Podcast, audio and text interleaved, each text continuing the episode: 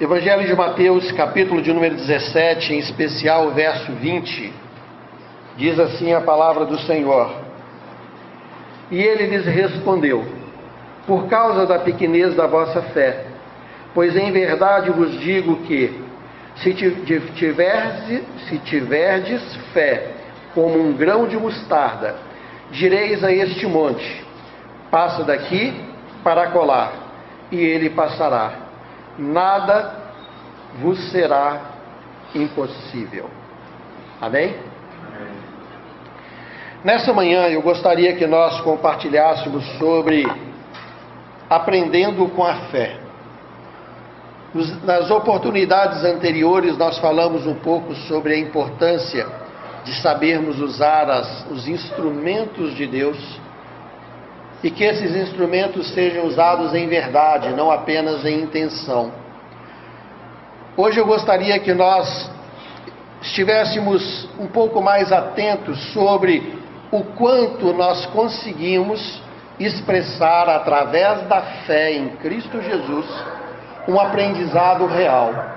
Durante toda a nossa existência, Deus nos dá modelos, exemplos de como eu e você precisamos nos portar, coisas que devem fazer parte da nossa vida como um todo. E muitas vezes nós não estamos tão atentos e quando assustamos, estamos cometendo práticas ou nos deixando levar por coisas que não refletem a fé que nós anunciamos.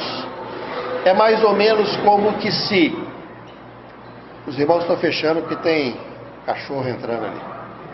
É mais ou menos como que se a expressão que nós temos, a fala que nós temos, não estivesse sendo confirmada com a nossa fé. O som está chegando aí bem? Então nós precisamos cada vez mais ficarmos atentos. O texto que nós lemos, o Senhor tinha mandado os seus discípulos para fazerem a obra e ali havia manifestado e colocado diante deles endemoniado e eles não conseguiram ser eficientes. E eles então perguntaram para o Senhor Jesus, depois que o Senhor repreendeu aqueles demônios, perguntou para eles o porquê é que eles não estavam conseguindo praticar a fé da maneira que eles haviam escutado, porque eles não eram eficientes como Jesus era eficiente, foi eficiente e é eficiente. E o Senhor então respondeu para eles assim: por causa da pequenez da vossa fé. Irmãos, essa pequenez de fé não é apenas uma expressão a amplitude, a tamanho, mas a convicção, a certeza, a verdade.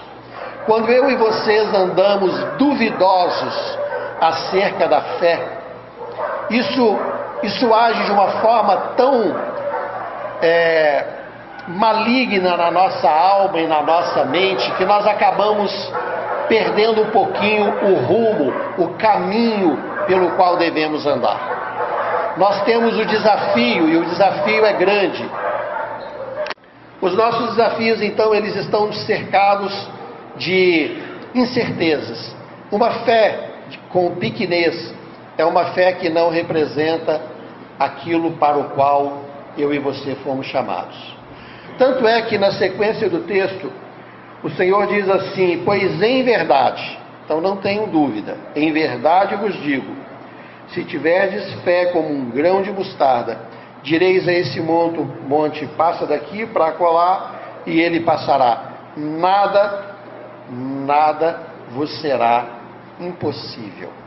É um texto muito forte. Nada vos será impossível.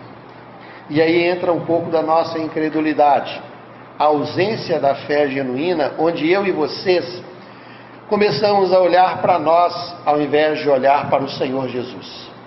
Como Pedro que andava sobre as águas, começamos a notar o vento ao invés de olhar para o Senhor Jesus.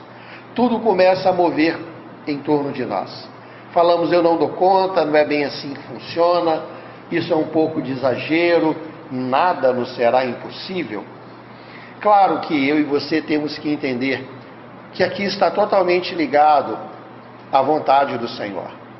Esse nada não se refere aos nossos caprichos, não se refere às nossas intenções temporárias, ainda que algumas vezes até elas estejam incluídas. Existe um pilar simples que já foi ensinado para os irmãos acerca da oração que Deus ouve. Não sei se os irmãos se recordam.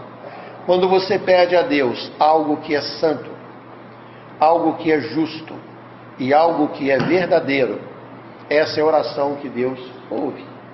A essa oração nada é impossível. Mas quando você pede alguma coisa para o Senhor, e essa alguma coisa reflete as suas rixas, as suas mágoas, as suas intenções deturpadas, essas coisas não são sequer escutadas. A palavra de Deus diz que para isso existe o Espírito Santo de Deus, e ele intercede por mim, por vocês, com gemidos inexprimíveis. Seria mais ou menos, só a título de exemplo, como que se sobreposse a nós uma fala um pouco mais edificante. Se nós pedimos alguma coisa fora do Senhor, o Senhor atende o que está em conformidade com o princípio de fé que Ele colocou em nós. E esse princípio está todo ele moldado dentro da vontade do Pai. Se o que eu peço é santo, se o que eu peço é justo, e se o que eu peço ao Senhor é verdadeiro, nada vos será impossível. E diante desta peneira que nós colocamos, uma peneira simples, nós temos mais convicção. Senhor, trata o meu coração para que as palavras que saírem dos meus lábios em direção ao Senhor sejam palavras que passem por esse, por esse crivo santo do Senhor. E você vai começar a ver que verdadeiramente o nosso Deus é um Deus que responde orações.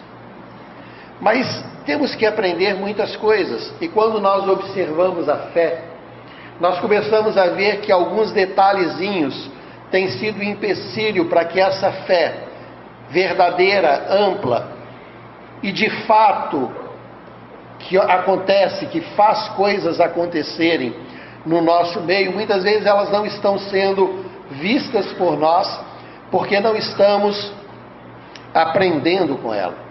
E eu queria nessa manhã, utilizando-me de um texto, destacar alguns pontos para que nós comecemos então a nos apegar a uma fé de resposta. Porque a fé nos dá respostas. Deu para entender?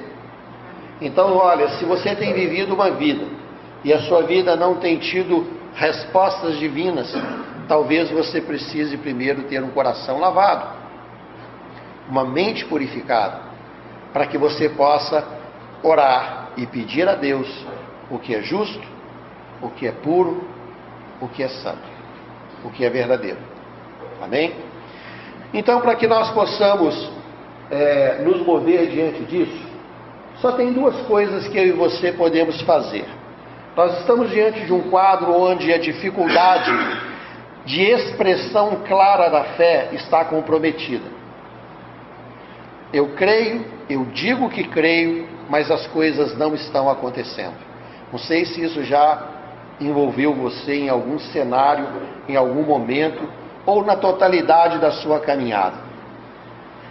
Talvez alguns digam assim: olha, eu sou até insistente, porque eu vou domingo após domingo, quarta após quarta, quinta após quinta, eu oro, eu jejuo, eu dizimo, eu reúno com os irmãos, mas alguma coisa não está acontecendo. E a verdade é que, se isso é o cenário de alguns de nós, ou até de todos nós, esse é o momento que Deus está nos permitindo para nós fazermos uma avaliação.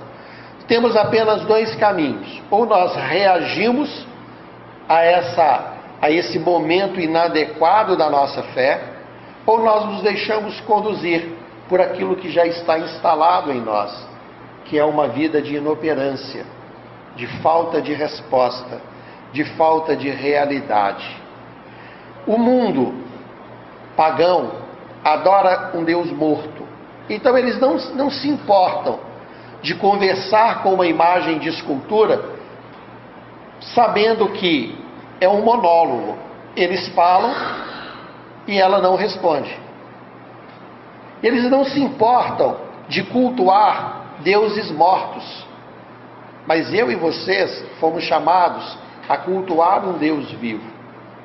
E se o nosso Deus, o que é fato, tem olho e vê, tem boca e fala, tem mão e toca, por que, que nós não estamos sendo teoricamente vistos, tocados, e por que é que não ouvimos? Talvez não estejamos observando as básicas lições de fé, entre tantas que a Bíblia nos apresenta. Vamos então partir do princípio que nós queremos reagir, amém? Não sei como que você está aí na sua carreira de fé, mas eu quero contar que todos nessa manhã queremos reagir a favor de Deus. Senhor, eu quero aprender com a fé. E vamos tentar aprender então. Abra sua Bíblia comigo diante do modelo que vamos nessa manhã trabalhar. Evangelho de Marcos, capítulo de número 2, a partir do verso 1.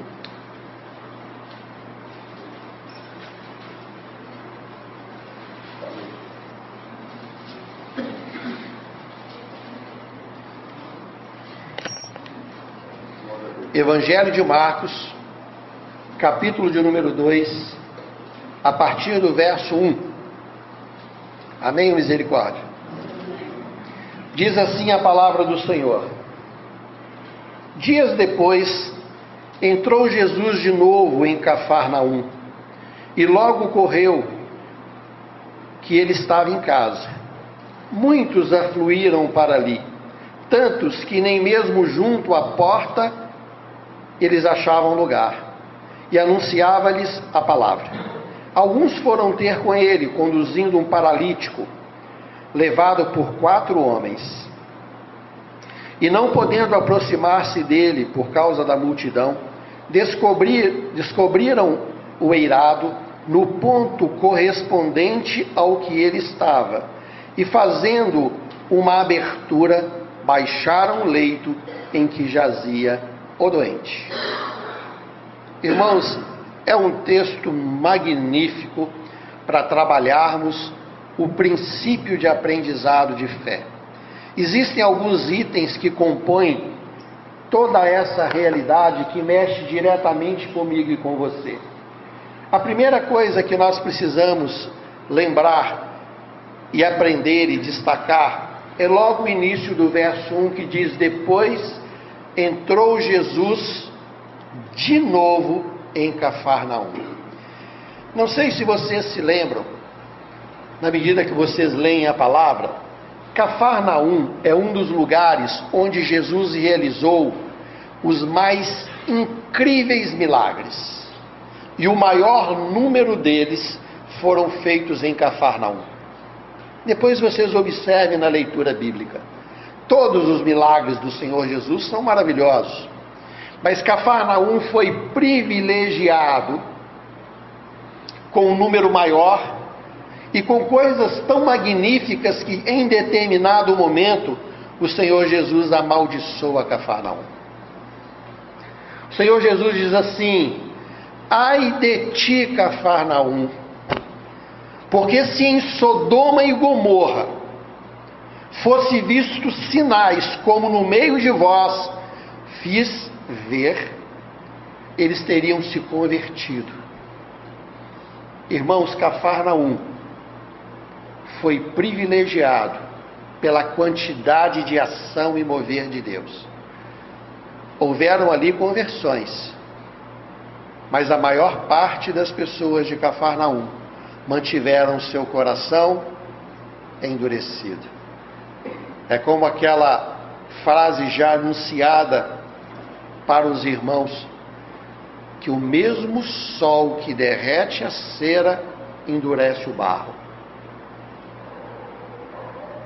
Os que estavam tendentes a Deus, que tinham um coração sensível a Deus, se derreteram diante dos milagres, mas aqueles que se opunham a Deus se endureceram ainda mais diante do sol da justiça.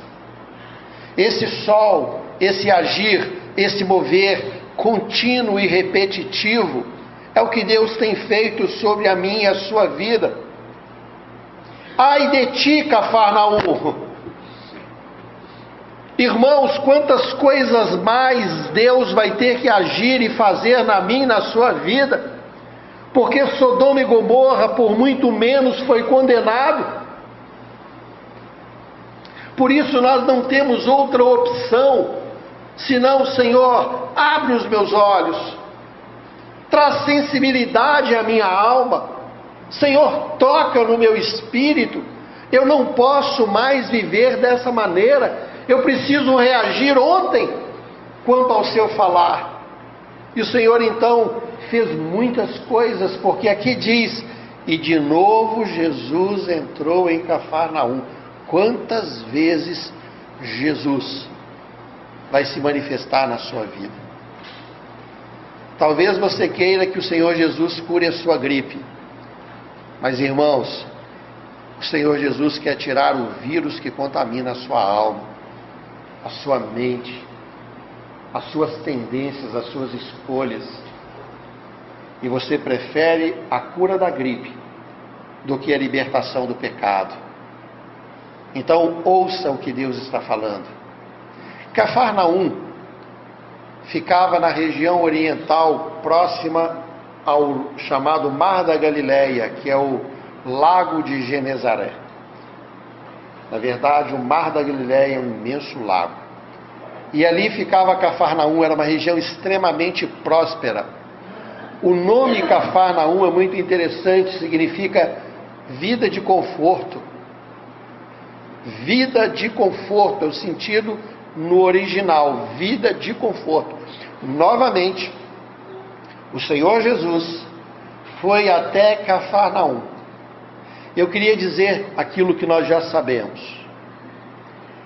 Irmãos, a fé conforta, muitas vezes nos tirando do conforto. Deu para entender? Amém ou misericórdia? Amém.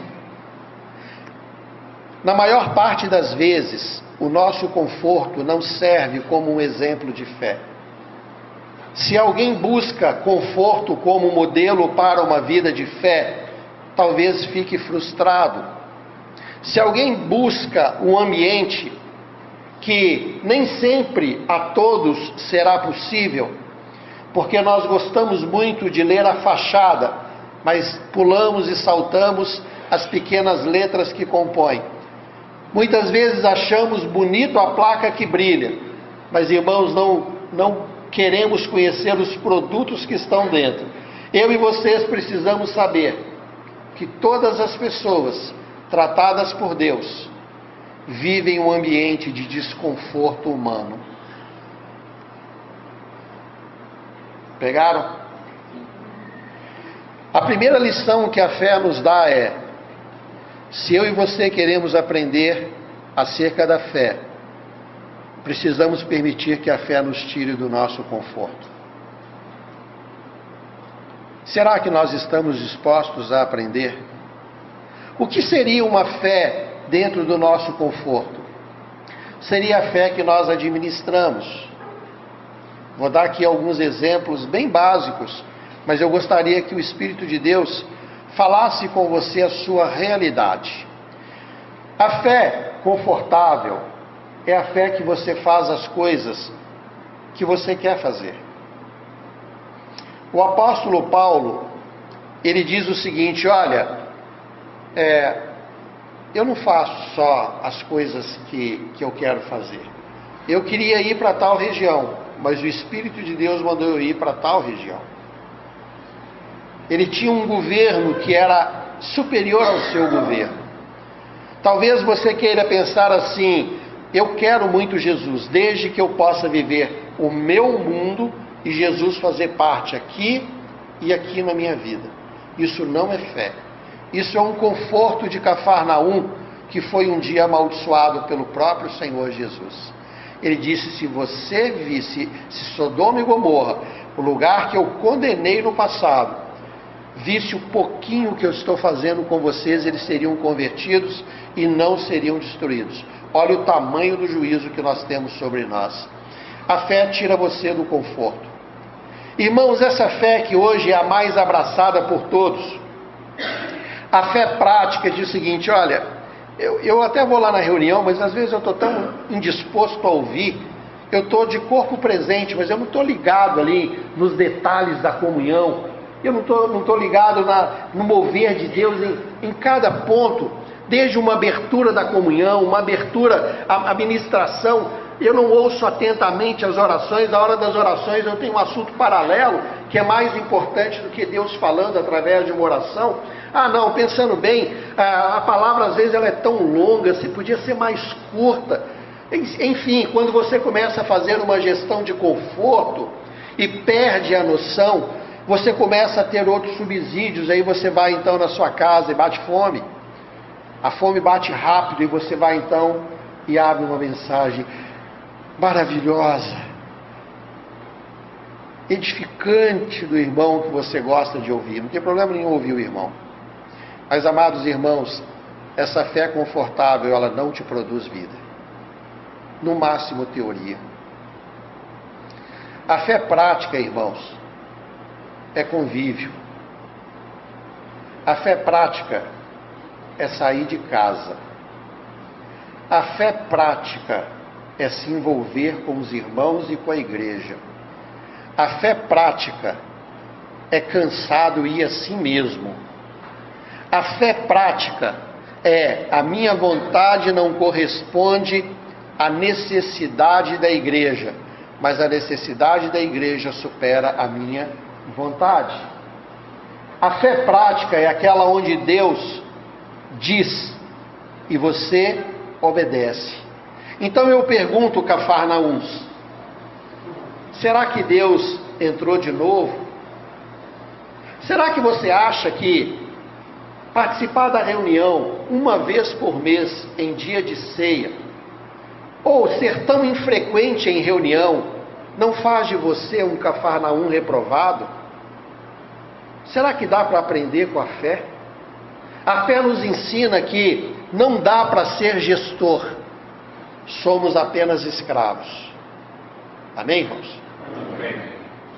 Primeiro ensinamento: que não sejamos e não tenhamos uma fé confortável. Que a fé mexa com você. Se isso for uma verdade, eu imagino que você já vai para casa pensando: Senhor, o que é que eu vou fazer pela fé? Eu preciso colocar na minha agenda agendas de fé. Eu preciso me mobilizar. Irmãos, se isso não acontecer, apenas tivemos entre nós meros ouvintes mas não praticantes. Ganharam isso aí? Vamos continuar então. Aqui então o Senhor Jesus entrou em Cafarnaum, sentido de Cafarnaum, conforto. A fé quebra o meu e o seu conforto. E diz então que logo correu que Jesus estava em casa. Aqui existe uma discussão teológica, não vou entrar nela. Que casa era essa? Alguns falam que era a própria casa do Senhor Jesus, onde morava sua mãe. Mas não existe prova, mas não existe nada que também tire a prova dessa realidade. Outros acham que a casa de Pedro. Enfim, não sabemos. Apenas sabemos que era uma casa.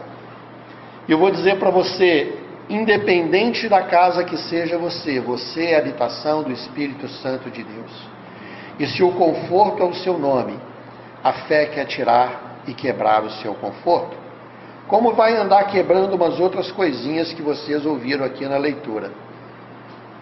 Casinha perfeita, aos olhos de Deus, é casa para ser quebrada. Deu para entender, irmãos? Eu vou repetir porque eu achei ótimo. Não vou repetir, não. Vamos lá então.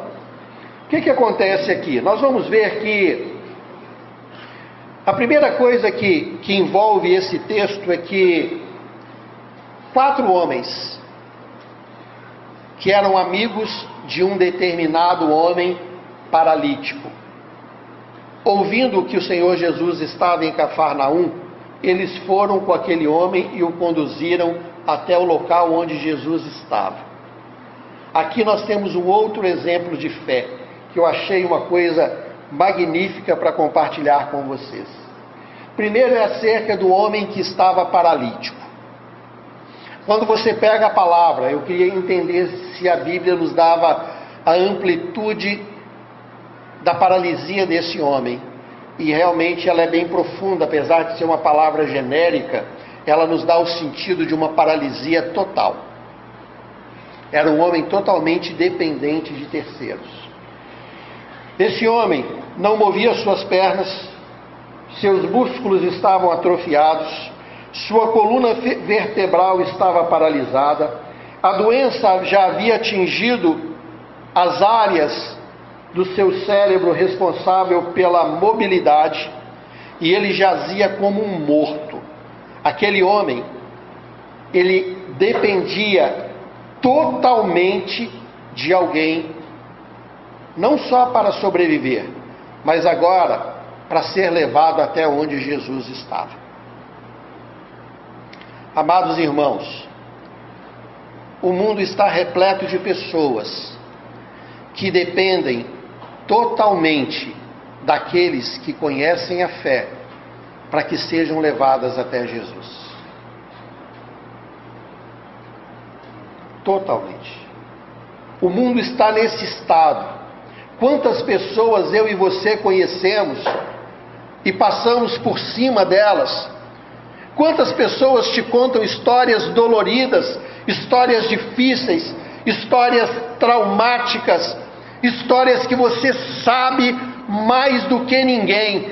Ninguém pode resolver o seu problema. Só Jesus. No entanto, aquela pessoa, quando você olha para ela, ela é uma pessoa trabalhosa, ela é uma pessoa que não consegue te ajudar em nada. Se você falar assim, eu queria te dar o endereço lá do local que a gente reúne, aparece lá no domingo. Ela, ela não tem como se mover, irmãos, ela está paralisada. Talvez paralisada pelo pecado, pelos maus hábitos, pelas tendências da vida, mas ela foi atingida de forma tão séria. A fé faz com que eu e você sejamos como esses quatro homens que não mediram esforços e tinham consciência. Eu tenho que levar esse homem até a presença de Jesus Cristo. E eu quero então colocar para você uma coisa. A fé ensina que não existe outra obra mais urgente na minha e na sua vida do que carregar macas você tem carregado macas. Que dê os seus convidados. Que dê as pessoas para as quais você tem anunciado Jesus. Irmãos, não é simples, muito pelo contrário. Como eu disse, não é lugar de conforto. Fé trabalhosa. Tem ocasiões em que eu fico um pouquinho desorientado. E eu tenho que dizer para mim mesmo, João, acalma, João. Irmão, João Carnal é péssimo. E vocês já conviveram com João Carnal muitas vezes. De vez em quando, infelizmente, eu deixo fugir. Mas eu queria dizer para vocês que eu não me orgulho disso de forma alguma. Tem hora que eu tenho que me lembrar que, ainda que exista necessidade da minha subsistência. Amado, se eu não trabalhar, não pago contas. Essa é a realidade do Brasil, minha e de vocês também. Eu não trabalho porque eu gosto de trabalhar, eu trabalho porque eu preciso de trabalhar. Então veja bem uma coisa: às vezes, quando você soma isso, as outras necessidades e demandas que nós temos, nós muitas vezes esquecemos que existem milhares, milhares e milhares de aleijados que dependem de alguém para carregar as suas camas. Que o Senhor te desperte a mim e a você. Somos carregadores de macas. A fé nos ensina a abrir mão do nosso conforto e carregar macas. Amém? Amém, misericórdia? Amém. Tem que ser amém, né, irmãos? Então eu queria que você lembrasse de pessoas que estão nesse estágio e saiba Talvez elas ainda não tenham se convertido, porque você não está disposto a carregar a marca. Mas nós precisamos, para termos força para carregar essa marca, essas marcas, nós precisamos também de algumas coisinhas que vão nos ajudar. A primeira coisa, a fé me tira dessa, dessa autogestão onde eu escolho o que eu vou fazer e agora eu escolhi não carregar a maca. É uma escolha minha, eu não vou carregar. Então você tem uma fé de conforto, uma fé de Cafarnaum rejeitado. Mas o Senhor então mostra o seguinte: não, larga essa vida, porque a fé te ensina que ela é desconfortável, você vai ter que trabalhar. Não existe fé que não trabalha. Sabendo disso, você precisa de uma outra coisa. A fé nos traz visão. É, irmãos, a fé que abre os nossos olhos. A palavra de Deus diz que pelo pecado os nossos olhos são o que? Encobertos e nós não conseguimos ver. A palavra usa muitas vezes o termo de escama nos nossos olhos, que é, era, é, são olhos doentes e impedidos de enxergar. Mas pela fé, eu e vocês temos os nossos olhos liberados e nós enxergamos claramente. Esses homens, esses quatro homens que vieram aqui e manifestaram uma ação tão interessante, esses homens tinham e tiveram visão. A primeira visão é: Jesus está em Cafarnaum. Deu para entender isso? Jesus está em Cafarnaum. Amados, sem ir para o aspecto tradicionalista, mas para a realidade do cumprimento da palavra de Deus. A Bíblia diz que onde dois ou mais se reunirem, a palavra lá é em conformidade com o meu nome. No entanto, o texto é: onde dois ou mais se reunirem em meu nome, em conformidade com o meu nome, eu estou no meio deles. Não despreze a importância de trazer os doentes para a reunião da igreja. Porque quando estamos reunidos, o Senhor está no nosso meio de uma forma distinta. Mas, João, Deus não está no nosso meio quando eu oro na minha casa? Sim. Mas a palavra de Deus diz que, quanto à igreja, o que ligares na terra será ligado nos céus. Nós temos algo que Deus nos deu como poder, como manifestação do mover de Deus. Por isso, aqueles homens, com uma visão clara, sabiam: eu não tenho em mim mesmo poder algum, mas eu vou levar essa pessoa até onde o poder de Deus se manifesta. O Senhor vai agir nessa vida. Quantos de nós não valoriza a importância da reunião da igreja? Irmãos, vamos trazer os doentes, os coxos, para a reunião da igreja e deixa que o Senhor Jesus faça. Não é uma conversa especial, não é uma fala, nem uma pregação, nem um pregador, nem um louvor, nem uma oração, é o Espírito de Deus. Já expliquei para vocês quantas vezes eu administrava pessoas quando eu havia era recém-convertido, queria levar pessoas para se converterem na igreja local que eu reunia, a gente era desafiado a isso toda semana. Tragam convidados, tragam convidados. Quantas almas você já ganhou para o Senhor Jesus? E eu sempre não tinha alma para contar. E eu falei, eu tenho que trazer. E eu levava, quando eu levava, era o pior pregador que subia no púlpito. Aqui vocês têm a vantagem de que todos nós somos ruins. Bom é só o Senhor. Então, descansa no Senhor. Aqui é lugar de milagre. Se Deus fala com você é por milagre. Se Deus toca o seu espírito é por milagre. Importa que sejamos cada vez menor, mas traga os coxos para serem curados. Amém, irmãos? Pois bem, a partir do momento que esses homens souberam e tiveram a visão, Jesus está em Cafarnaum, eles tiveram também a necessidade de uma ação. Não adianta eu e você apenas termos a informação. Novamente, a fé nos leva a um movimento. Eu quero trabalhar para o Senhor. Eu quero ganhar almas para o Senhor. Eu quero que pessoas sejam salvas, porque elas precisam disso. Elas estão paralisadas em todos os aspectos da vida, porque só Jesus pode curar essas almas.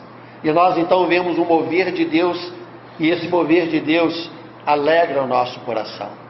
Só que muitos irmãos não querem o quê? Se envolver. Ah, não, mas fulano até queria que ele aceitasse Jesus, mas é muito trabalhoso, ele vai ficar ligando para mim toda hora. Vai ficar ligando toda hora, vai ficar pedindo, eu vou ter que ir na casa dele visitar, não, não gosto de visitar. Irmão, fé é desconforto. Que se você não quer fazer isso realmente, não faz, não. Só que eu queria que você lembrasse da maldição de Cafarnaum. Tá bom, você vai ficar no seu conforto, mas Sodoma e Gomorra fez mais do que você e foi condenado. É hora de movimentar. Senhor, eu quero anunciar a Sua palavra. E eu preciso trazer pessoas para o Senhor. E eu tenho então uma ação. Eu preciso realizar alguma coisa. E essa coisa tem que ser urgente. Olha só o que, que acontece no verso 4 do texto que nós lemos aqui, por favor. Volte a, a leitura aqui no verso 4.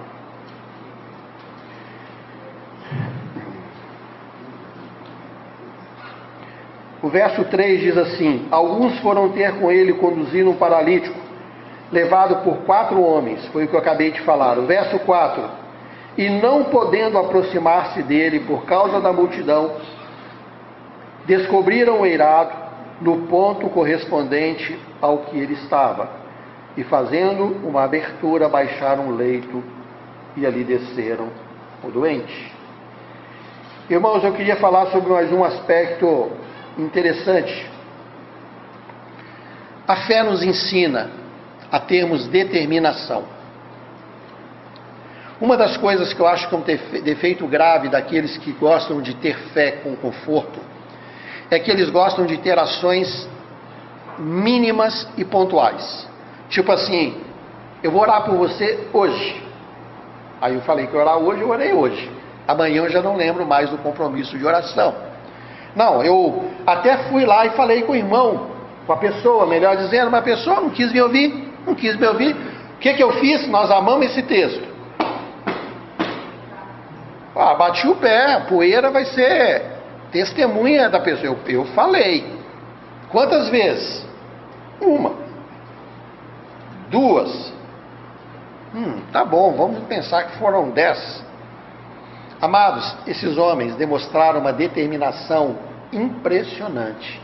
A fé nos ensina a termos determinação. Qual é a determinação da fé? Almas salvas. Deu para entender? Mas, João, a fé não é para eu ficar firme? Também. No entanto, a fé nos ensina determinação. Sejam em coisas pessoais como nos intuitos principais de levar a salvação adiante. Logo, irmãos, eu e vocês, determinados pela fé, precisamos carregar macas. Onde? Como? Carregar macas de mente, coração, alma e braços. Não adianta só pensar. Não adianta só gostar. Não adianta só sentir. Tem que ter braço. Tem que ter esforço. Ah, mas eu não vou gastar gasolina para ir lá buscar a pessoa lá no canto de lá do planeta. Vai não? A alma não vale esse preço. Você é determinado quando o assunto é salvação de uma alma os irmãos estão acompanhando comigo? Irmãos, se não houver determinação, nós não conseguiremos viver a vida de fé de forma prática. A fé nos ensina a sair do conforto, a fé nos ensina a importar com alguém, mas carregar a pessoa só não em intenção. Senhor, eu vou orar toda semana para que o Senhor traga pessoas para reunir conosco. Amém, irmãos? Isso é uma boa prática mas ela sozinha é inválida. Mente, coração, alma e corpo, que dê o braço. Bate na porta, vai lá e traz. Lembro que quando eu comecei a falar de Jesus para minha família, alguns resistiram mais do que outros, mas um deu uma pequena abertura e era muito complicado, porque eu ia falar de Jesus, eu e Bia íamos lá falar de Jesus, e ele falava: Eu até ouço se for depois do meu jogo na rua. Ficava lá horas jogando na rua. Tinha que esperar o bendito terminar o jogo de vôlei. Acabou o jogo de vôlei, ainda tinha um período para descansar, até a gente poder sentar e falar de Jesus.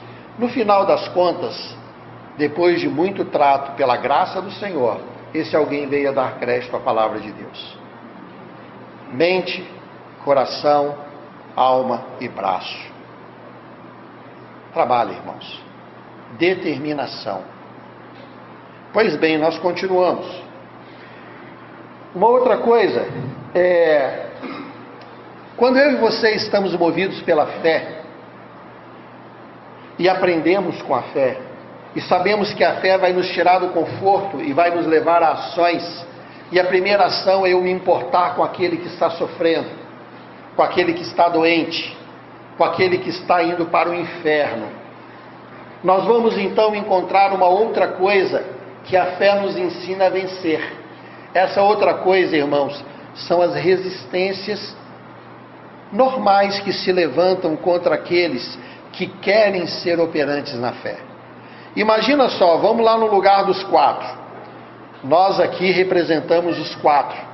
Pegamos cada um aquela ponta daquela maca e nós vamos conduzir então esse paralítico até o lugar em que Jesus está. Nós sabíamos que Jesus estava ali, mas nós não sabíamos o tamanho da dificuldade que iríamos enfrentar. E quando a gente chega com aquele homem na maca, encontramos a multidão em torno da casa, nós encontramos a primeira barreira. A primeira barreira é a multidão. A multidão não deixa. Não deixa. Sabe o que é a multidão? Você está trabalhando a alma de alguém. Aí você sabe a importância, como essa pessoa precisa de Jesus. Aí você combina com ele, ó, então nós vamos combinar. Domingo você liga no sábado. Domingo eu passo na sua casa para te buscar, tá bom? Tá bom. Aí na hora que chega domingo, determinada hora ele te liga, não vai dar para eu ir. Por quê? Ah, não vai dar para eu ir não, porque surgiu um compromisso. Multidão. A multidão não deixa ninguém chegar até o Senhor Jesus. Ah, não dá não porque agora eu vou viajar. Não dá não porque agora eu vou estudar. Ah, agora não dá não porque vocês entendem? A multidão não vai facilitar, irmãos. Sabe o que, que a gente faz quando a multidão nos impede? Tentei, né? Você sabe. Imagina só nós chegando ali, vimos, olhamos a multidão falamos assim, aqui, I'm sorry. Vou te deixar aqui. Sinto muito aqui, ó. Aqui, eu, até aqui, ó, você está vendo. Nós, gente, você sabe, vocês são testemunhas, eu até tentei. Mas a multidão não dá para chegar, olha o tanto de gente. Quer que te leva de volta, você fica aqui mesmo. Quantos de nós têm abandonado a obra porque não estamos aprendendo com a fé? Multidão é comum todas as vezes que quisermos levar alguém até a presença do Senhor Jesus. Captaram? Pior do que isso, se não bastasse, a multidão é como um muro, irmãos. É uma barreira difícil de ser passada. Se você falar para a multidão assim, dá para você, você me dá licença, só para a gente passar, tadinho, ele é um paralítico. A multidão vai falar, arruma outro lugar, que eu também estou na fila. Ainda que não tenha interesse, a multidão era misturada entre pessoas que queriam criticar, curiosos e famintos de fé. A multidão continua enchendo a porta e trazendo dificuldade para chegarmos com os paralíticos até Jesus. Mas a igreja parou de se preocupar que tem que haver, ok, irmãos? Dedicação. O desconforto faz parte. O desagrado faz parte. Ah, o fulano está abusando da minha paciência. A multidão está abusando da sua paciência. Vamos perseverar pelas almas que estão se perdendo. A fé nos ensina A fé nos ensina todas essas coisas e você está atento a isso? Pois bem,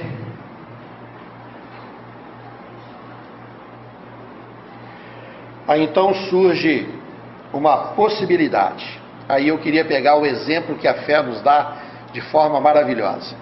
Olha o que, que aconteceu com esses quatro homens. Chegaram, viram que havia um forte empecilho. Não dá.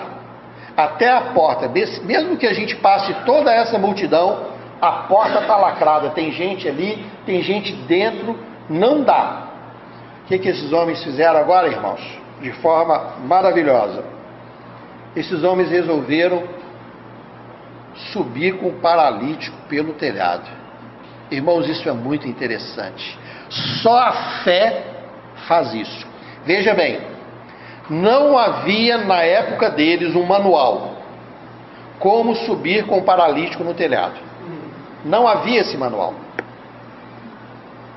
Não havia um manual falando o seguinte: se você for levar alguém até Jesus, como hoje nós temos o manual, seja perseverante, seja dedicado, Saiba que você vai ter que sair do seu conforto. Hoje nós temos o manual. Mas naquela época, irmãos, algo inesperado teve que ser feito. Algo improvável teve que ser feito. Aqueles homens talvez fizeram uma pequena conferência com aquele aleijado e falaram assim: Olha, nós estamos vendo aqui que tem uma multidão e não dá para te colocar aonde Jesus está, nós não conseguimos passar. Mas nós queremos falar uma coisa com você, paralítico. Nós amamos a sua vida. Nós amamos a sua alma. E se você aceitar o nosso desafio, nós vamos subir com você pelo telhado. Irmãos, quando é que nós vamos passar a amar as almas perdidas? Quando é que nós vamos voltar a amar as almas perdidas? os seus parentes, os seus amigos, os seus vizinhos, eles estão indo para o inferno. Não é só porque eles escolheram o inferno, é porque nós rejeitamos carregar as macas. Poucos têm anunciado o evangelho do desconforto, do desafio, do eu vou te ajudar, ainda que se torne impossível. A fé vai me inspirar para que você vá até a presença daquele que tem poder para fazer. Aonde estão os quatro amigos desse tempo? Eu quero crer que somos parte nisso, mas uma parte que está se esquecendo dos ensinamentos da fé, de aprender com a fé. Amados irmãos, uma coisa muito importante, eu gostaria que você prestasse muita atenção. Eu vou falar uma coisa aqui que ela é, ela é tão perigosa que ela requer uma atenção muito especial minha e sua. Veja bem, eu disse para vocês que aqueles homens fizeram o improvável. Então, olha só, se é difícil subir com uma geladeira telhado acima, imagina com uma pessoa totalmente aleijada. É muito difícil. Com uma geladeira você pode amarrar aqui, amarrar ali, amarrar de qualquer jeito e vai. Como que faz com o ser humano? Imagina uma maca, irmãos. Não é maca sofisticada, não. É um pedaço de pano com uma vara de um e de outro lado. Existia todo o grau de dificuldade. Se aquele homem era bem humorado, talvez ele disse assim para os amigos: Gente, por favor, lembra de uma coisa. Eu vim aqui para ser curado e não ressuscitado. Porque se eu cair aqui de cabeça, acabou a minha chance. Mas irmãos, veja bem, não era simples, mas aqueles homens tiveram que recorrer à criatividade do Espírito de Deus. Deu para pegar isso? Quando eu e vocês resolvemos engessar a obra de Deus, nós não deixamos o Espírito de Deus nos inspirar a criatividade coisas que muitas vezes são novas para nós também. Ninguém fez antes, ninguém realizou antes, ninguém ensinou para nós antes, mas está sendo demandado, está sendo pedido. Mas muitas vezes estamos com uma tradição tão arraigada. A tradição então dizia o seguinte: a casa está cheia, não se entra numa casa cheia. A casa tem um proprietário, nós não podemos subir no telhado sem a permissão. Olha quantas leis aqueles homens tiveram que transgredir, irmãos. Aqueles homens tiveram que estragar aquela casa. Vocês sabem como que era o telhado? O telhado seguinte das casas, ele era feito de madeiras que eram colocadas em determinada distância, é, alguns galhos de árvores e o barro que vinha por cima para poder dar liga para poder servir como uma laje. Foi isso que eles tiveram que romper. Eles danificaram um patrimônio de uma pessoa física. Isso é muito sério, não é? Como você julgaria essa ação? Desrespeitosa? Que, que você. Sério, a casa é sua. De repente Jesus está lá na sua casa e alguém vai lá e estraga o seu telhado. Acabaram de reformar lá, Soraya, a cobertura. Vai lá e quebra os vidros da cobertura todo e ainda por cima usa a sua banheira. Ah, pronto, você é muita folga, não, é? nem essas pessoas quiserem Jesus, que chama Jesus para a casa deles. Irmãos, nós estamos cheios de regras. Quando o Senhor Jesus viu a, viu a situação, diz o texto, o Senhor admirou, admirou-se com relação à fé daqueles homens. Eu disse que eu tinha algo muito importante a dizer e que merecia a minha a sua atenção. Às vezes o meu e o seu zelo não tem ajudado pessoas a irem até Jesus. O zelo é bom, desde que ele não seja um empecilho para Deus. Eu não posso abrir mão da verdade, mas eu não posso impossibilitar as variáveis de Deus. Nós temos tantos exemplos na história, mas vamos pegar exemplos mais fortes. Por exemplo, houve um momento em que a igreja primitiva estava cheia de vida, cheia de vigor. Com o passar dos anos, a igreja foi contaminada, o Estado e o clero se uniram e a igreja se corrompeu surgindo a Igreja Católica Apostólica Romana com todos os seus feitos e, e liturgias que vigoraram por um tempo. Houve um momento na história, ainda que muitas outras coisas fossem feitas, em que Deus levantou Martim Lutero e disse assim: Eu vou sair destelhando casa, porque essa tradição não pode ficar, porque ela está impedindo as pessoas de terem acesso à Bíblia. A Bíblia só podia ser lida pelo clero. E disse: não, Bíblia é para ser lido por todo cidadão. E ele começou então a chamar as pessoas a lerem a Bíblia, a se atentarem para a palavra, a conhecerem a palavra. Isso trouxe um rebuliço na igreja tradicional e ele foi condenado. Ele foi colocado numa situação de extrema dificuldade, por quê?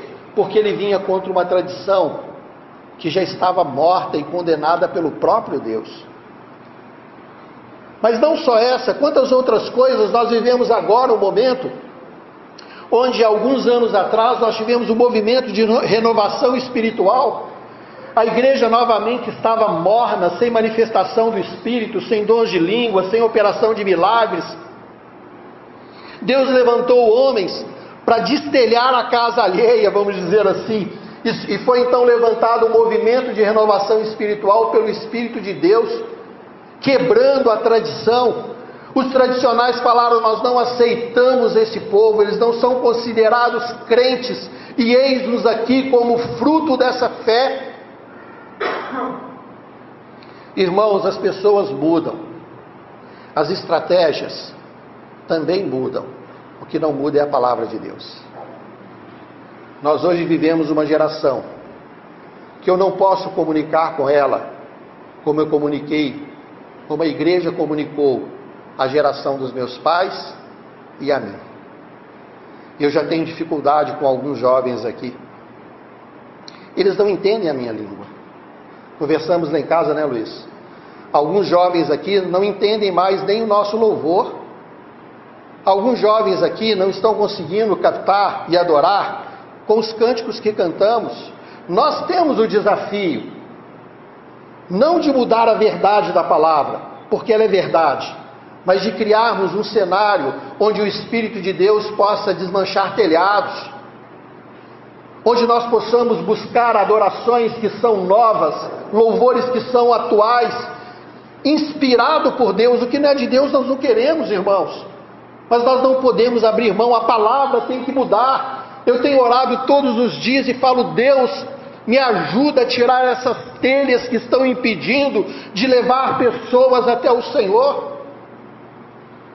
Se eu tenho que mudar a minha forma de comunicar a vocês, eu preciso que Deus me ensine, ou que Deus levante alguém que saiba fazer melhor. Mas eu não posso impedir, eu não posso ser um empecilho. Aqueles homens tiveram a ousadia de se deixarem guiar dentro de um propósito de fé. Jesus pode curar essa alma. Juntos, irmãos, nós temos um desafio aqui na Eclesia. Precisamos mudar. Deu para entender isso? Talvez alguém diga assim, mas eu não quero mudar. Irmão, eu respeito, porque durante um tempo eu também não quis mudar. Mas eu gostaria que você e eu nos assentássemos. Eu queria que nós orássemos juntos, que nós conversássemos um pouco, porque é tempo de mudança o Espírito de Deus quer nos sacudir. Esses quatro homens tiveram que subir e destelhar, tiveram que fazer alguma coisa, e eu sei que nós temos que fazer alguma coisa. Essa alguma coisa não inclui fugir dos princípios da palavra, do temor ao Senhor, do princípio de santidade, nada disso se move, só mesmo as estratégias que são alteradas. Deu para entender? Deu para entender isso? Deus tem que falar comigo, mas Deus tem que falar com cada um de nós para juntos sermos um. O que eu aprendi aqui e gostaria de compartilhar com vocês que Deus tem nos falado tantas coisas que está nos gritando aos nossos ouvidos que nós temos que mudar. Irmãos, nós temos que mudar. Existem pessoas que estão morrendo ali fora. A multidão não me deixa mais chegar como outrora. Antigamente era só andar e chegar até a presença de Jesus. Agora, irmãos, eu tenho uma barreira diante de mim. Uma barreira cultural, uma barreira de geração, uma barreira de estilo. Eu preciso, Senhor, como que eu vou romper isso sem perder os princípios? O princípio é Jesus. Então nós vamos até o Senhor Jesus. Senhor, em nome de Jesus, me dá força me dá inteligência, me dá habilidade, me dá capacidade de fazer continuamente o que é certo. O texto diz que, subindo eles com aquele homem, destelharam ali aquela região. Antes ele olharam onde é que Jesus está. Jesus está aqui, nós temos que colocar na frente dele, porque em torno está tudo cheio. Eu fico imaginando o Senhor Jesus aqui, e caindo aquele tanto de poeira. E o povo, oh, para com isso aí, gente, para. Não, não dá para parar. Isso é urgente. Jesus vai curar aquilo que nós. Quem você tem amado que ainda não foi salvo, liberto, curado? Irmão, não, não faça, não economize os seus esforços. Leve esse alguém até a presença do Senhor. Traga esse alguém para o convívio da igreja. Deixe que o Espírito de Deus faça essa obra. Mas, por favor, juntos nós estamos sendo convocados. E eu queria que nós autorizássemos a Deus e ao Espírito de Deus. Senhor, me quebra e me faz de novo. Eu tenho orado para que Deus mude as nossas reuniões de oração. Reunião que eu nem venho participar eu peço ao Senhor que mude a nossa forma de ministrar estudos, que mude a minha maneira de ministrar e traga vocês que são mais jovens aí, que Deus tem levantado, para de se economizar, jovens, se disponham mais. Deus tem usado a vida de vocês. Eu tenho pedido a Deus para que quebre a, a tradição do nosso louvor meramente tradicional e que traga um louvor de adoração escolhido por Ele, inspirado no coração do Luiz e de cada um de vocês que compõem essa reunião de adoração, para que quando nós estivermos juntos, destelhando o nosso telhado, nós tenhamos a convicção, o milagre vai acontecer. O nosso tempo acabou, irmãos, mas eu queria apenas concluir dizendo: somos parte nesse trabalho. Talvez eu e vocês não estejamos tendo todo o resultado pelo qual temos tanto trabalhado, porque nós não estamos observando detalhes que compõem essa nossa trajetória de fé. Sendo, pois, tempo de mudança, é tempo de ouvir ao Senhor. Os irmãos entenderam? Muito perigoso o que eu disse aqui. Porque se mal usado pode nos levar por um caminho inadequado. Mas eu quero crer que se o nosso coração está em santidade, se temos o princípio da justiça e da verdade, Deus é poderoso para fazer. E é por isso que nós trabalhamos pela fé. Amém? Amém. Paramos por aqui.